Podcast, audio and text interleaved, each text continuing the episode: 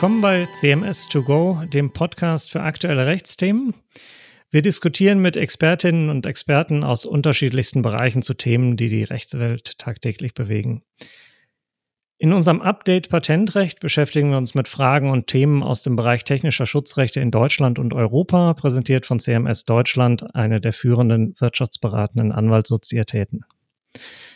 In der ersten Folge des Update Patentrecht hatten wir uns mit den Grundlagen des UPC beschäftigt, also des Unified Patent Codes.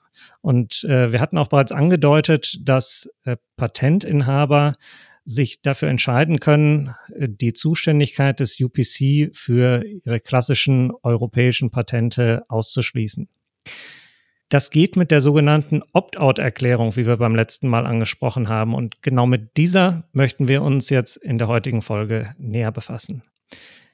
Ich bin Sven Krause und hier ist heute wieder mein Kollege Sebastian Fautz. Wir sind beide Rechtsanwälte und Patentrechtler bei CMS in Düsseldorf. Ja, danke Sven für die Einleitung. Auch von meiner Seite ein herzlich, willkommen zu dieser Folge von CMS2Go. Ähm, zum Einstieg äh, meine Frage. Wir hatten uns ja in der letzten Folge schon damit beschäftigt und erklärt, dass das UPC am 1. Juni diesen Jahres seine Arbeit aufnimmt. Äh, muss ich mich als Patentinhaber denn aktiv für das UPC entscheiden? Nein, aktiv dafür entscheiden muss ich mich nicht. Äh, wenn ich also als Patentinhaber gar nichts mache, ist das UPC für alle europäischen Patente äh, erstmal zuständig, zugleich auch für die ergänzenden Schutzzertifikate oder SPCs, äh, die auf diesen europäischen Patenten beruhen und natürlich insbesondere auch für solche europäischen Patente, die demnächst die neue einheitliche Wirkung haben. Also aktiv rein optieren muss ich nicht. Du sagst, äh, hineinoptieren muss ich nicht, aber das hat du ja auch schon angedeutet und zu meinem Verständnis abgeklärt wissen, Patentinhaber können europäische Patente und eben auf diesen basierende SPCs herausoptieren. Ist das so richtig? Ja, genau. Das ist diese Opt-out-Erklärung, von der wir schon beim letzten Mal gesprochen haben. Damit können Patentinhaber die Zuständigkeit des UPC für ihre europäischen Patente ausschließen. Man muss also für jedes EP gesondert beantragen, dass das UPC dafür nicht zuständig sein kann.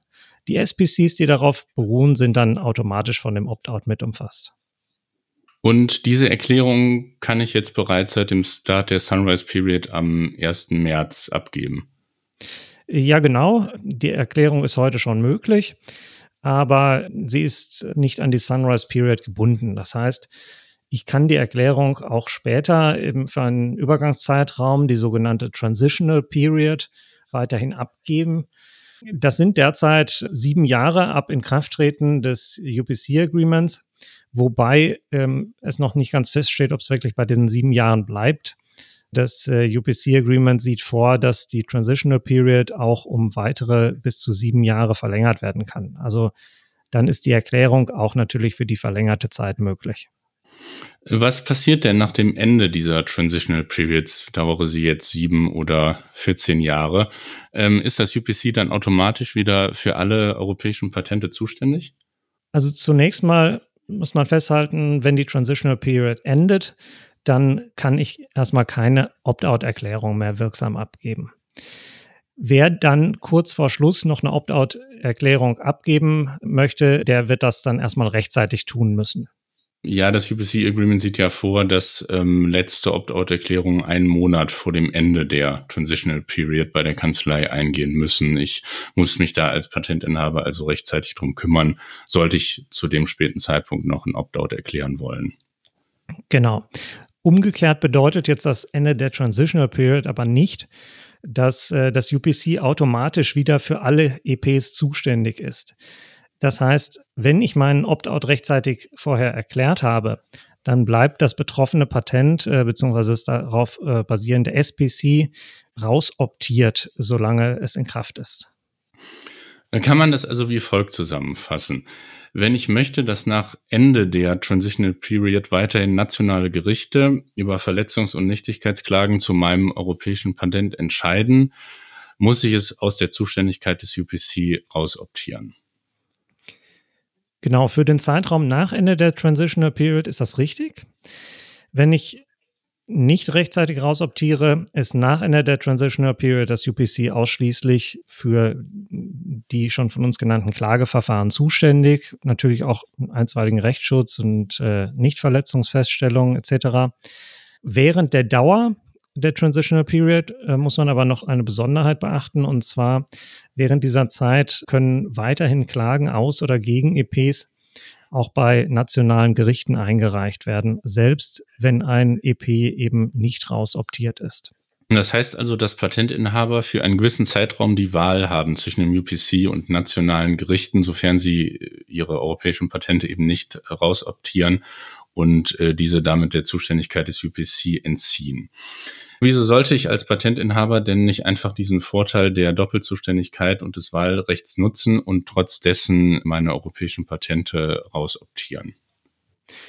Ja, das ist wie so oft. Die Vorteile sind natürlich mit Risiken verbunden. Wenn ich als Patentinhaber im System bleibe und nicht rausoptiere, dann kann ich den Opt-out nur so lange erklären, wie keine Klage gegen das eventuell rauszuoptierende EP vor dem UPC anhängig ist. Danach ist der Opt-out äh, nicht mehr möglich. Die Vorschrift des Artikel 83 Absatz 3 des UPC Agreements wird deswegen immer ein bisschen romantisch als äh, UPC Forever Clause äh, bezeichnet. Übrigens dazu nochmal ein Hinweis. Wir werden die Vorschriften, äh, die wir hier nennen, auch in unseren Shownotes ähm, jeweils verlinken, ähm, so man da auch gerne mal nachschauen kann, wie sich äh, die Vorschrift tatsächlich liest. Ähm, genau, was aktive Verletzungsklagen angeht, ähm, habe ich es daher in gewisser Weise in der Hand, ob ich mich durch eine Klage vor dem UPC für das neue System entscheide. Äh, stimmt das so? Ja, genau. Also was Verletzung, aktive Verletzungsklagen angeht, ähm, da ähm, kann ich selber entscheiden, ob die Klage vor dem UPC erhoben wird und dann möglicherweise dieser UPC Forever Clause greift. Aber es ist natürlich auch so, dass Dritte Klagen erheben können. Nichtverletzungsfeststellungen, also sogenannte Declarations of Non-Infringement, sind unter bestimmten Bedingungen möglich. Aber ein weiterer Punkt, und das ist natürlich auch noch das erheblich größere Risiko, ist die isolierte Nichtigkeitsklage. Die kann jemand, der daran interessiert ist, mein Patent für nichtig zu erklären, jederzeit vor der Zentralkammer des UPC erheben. Wenn der Dritte zumindest dann teilweise erfolgreich ist, dann hat das automatisch Auswirkungen für meinen Patentschutz in allen Mitgliedstaaten des UPC Agreements. Also ich sollte mir allein schon deswegen als Patentinhaber rechtzeitig überlegen, ob ein Opt-out in Betracht kommt, insbesondere bei wirtschaftlich wichtigen Patenten. Empfiehlt es sich denn vor diesem Hintergrund, also insbesondere der Möglichkeit des zentralen Rechtsbestandsangriffs, Opt-out-Erklärungen bereits jetzt während der Sunrise Period bei der Kanzlei des UPC einzureichen? Also wenn man sich sicher ist, dass man als Patentinhaber das neue UPC-System nicht nutzen möchte, dann definitiv. Also die Regel 512 der Verfahrensordnung sieht vor, dass während der Sunrise Period eingereichte Opt-out-Anträge so behandelt werden, als wären sie an dem Tag des Inkrafttretens des UPC Agreements ins Register eingetragen worden. Das heißt, man hat schon eine gewisse Vorlaufzeit, um seine Anträge rechtzeitig einzureichen. Dann besteht also nicht die Gefahr, dass beim Start des UPC mir ein Dritter zuvorkommt und zum Beispiel eine Nichtigkeitsklage vor dem UPC erhebt und ich meine dann erst später eingereichte Opt-out-Erklärung eben nicht mehr wirksam abgeben kann.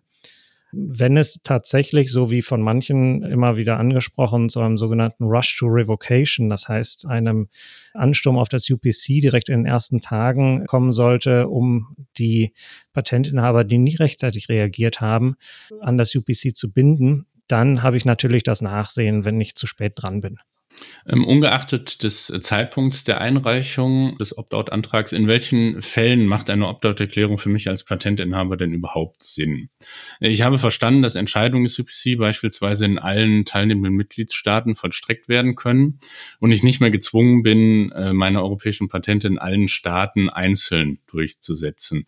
Das ist aus meiner Sicht doch ein großer Vorteil äh, des neuen Systems. Weshalb sollte ich denn diesen nicht nutzen und mich trotz dessen dem System entziehen.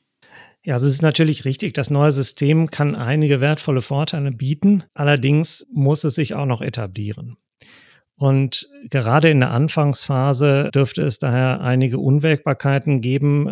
Es ist noch nicht wirklich abzusehen, ob die Entscheidungen tatsächlich so schnell ergehen werden, wie es das UPC-Agreement und die Verfahrensordnung vorgeben. Es ist auch derzeit noch nicht wirklich klar, wie hochwertig die Entscheidungen des UPC am Anfang ausfallen werden. Wir hatten ja beim letzten Mal schon darauf hingewiesen, dass die Spruchkörper des UPC mit sehr renommierten, erfahrenen Richtern ausgestattet sind. Aber man darf nicht vergessen, dass die Entscheidungen auf einem materiellen und Verfahrensrecht beruhen, was zum Zeitpunkt des Inkrafttretens noch nicht erprobt ist. Da kann man zwar eine gewisse Orientierung an dem nationalen Recht vornehmen, aber die Anwendung, insbesondere die einheitliche Anwendung bei den Kammern, die muss sich am Anfang noch etablieren. Da ist es wahrscheinlich nicht vermeidbar, dass es auch mal abweichende Entscheidungen oder überraschende Entscheidungen gibt, mit denen man aufgrund seiner eigenen Auslegung der Vorschriften äh, vielleicht nicht gerechnet hätte. Ja, auch diesem Themenkomplex werden wir uns voraussichtlich ja nochmal in einer eigenen Folge äh, widmen und das genau unter die Lupe nehmen. Ja, aber nochmal zurück zu deiner Frage. Ein Hauptargument gegen das UPC ist ja die Möglichkeit des zentralen Angriffs auf den Rechtsbestand. Sei es jetzt im Wege der isolierten Nichtigkeitsklage oder mittels Nichtigkeitswiederklage, die anders als im deutschen System ja innerhalb des gleichen Verfahrens und vor dem gleichen Gericht verhandelt wird. Aus Sicht des Patentinhabers muss ich also immer befürchten, dass der Patentschutz ähm, durch ein Verfahren, eine Entscheidung des UPC gleich für einen sehr, sehr großen räumlichen Geltungsbereich eingeschränkt werden kann oder sogar ganz aufgehoben werden kann, wenn äh, die Nichtigkeitsklage erfolgreich ist. Das heißt, als, aus Sicht eines Patentinhabers könnte ich natürlich die Erwägung anstellen, dass meine wichtigsten Patente aus der Zuständigkeit des UPC rausoptiert werden sollten, einfach um sie vor diesem zentralen Angriff zu schützen.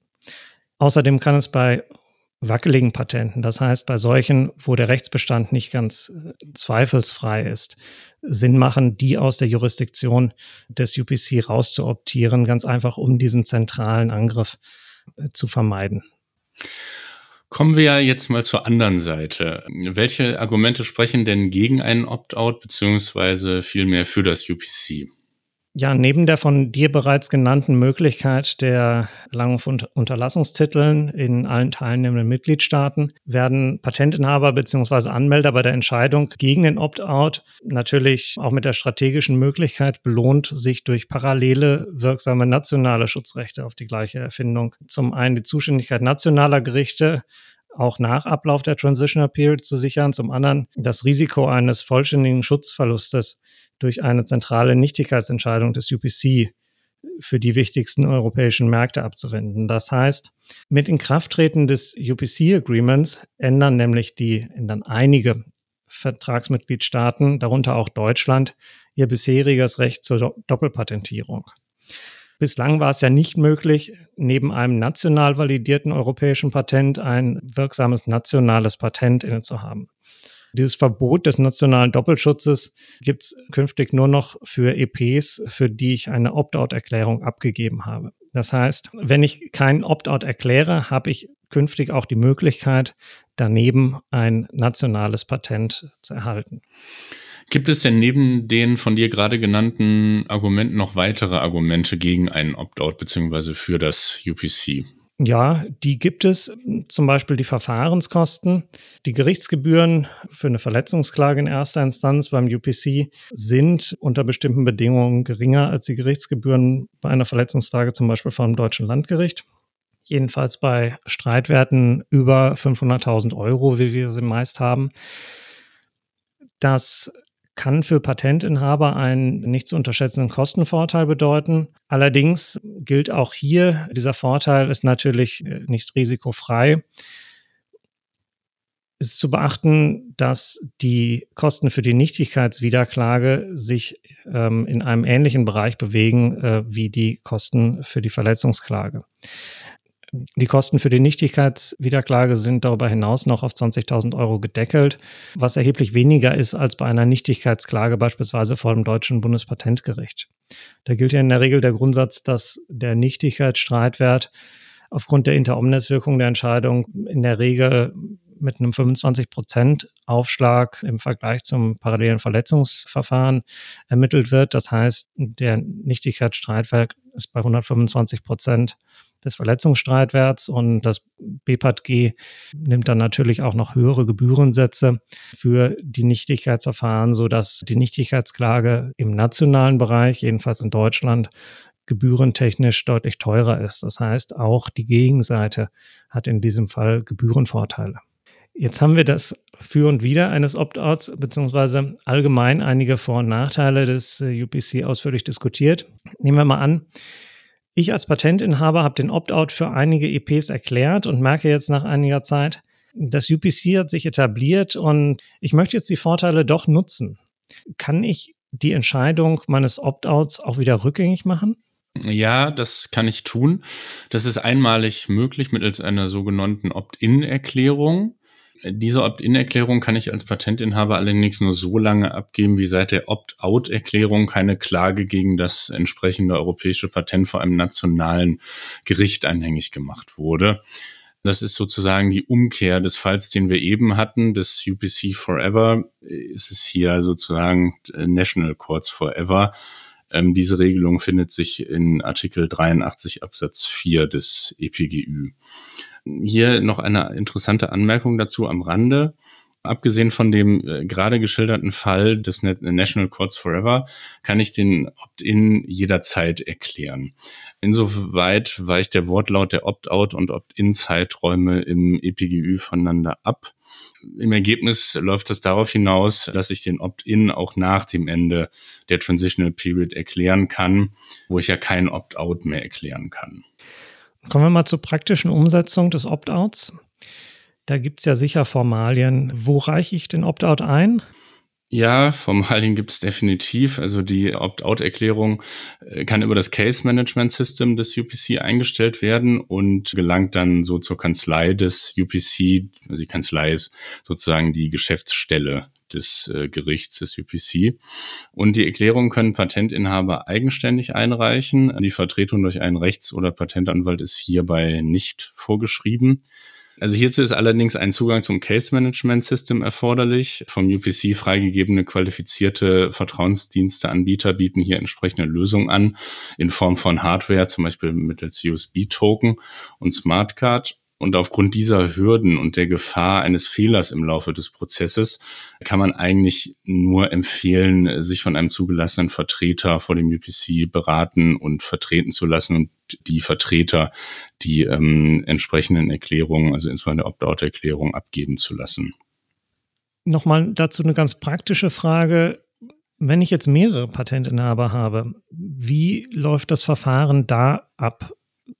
Kann ich als Mitinhaber den Opt-out auch alleine erklären oder sind dazu Erklärungen aller Patentinhaber nötig? Ja, letzteres ist der Fall. Also mehrere Patentinhaber müssen den Antrag gemeinsam stellen. Ansonsten ist der Antrag unwirksam. Und äh, das Gleiche gilt im Übrigen auch im umgekehrten Fall der Opt-in-Erklärung. Ja, ich, ich merke schon, hier kommt man wieder ins Minenfeld Joint Ownership. Wie kann ich das sicherstellen, dass alle Patentinhaber die Entscheidung für oder gegen den Opt-out mittragen und ich meine noch dazu entsprechend mitwirken? Ja, hier empfiehlt sich die äh, Anpassung oder sogar komplette Neuerstellung von Mitinhabervereinbarungen, um äh, diese Thematik zu regeln.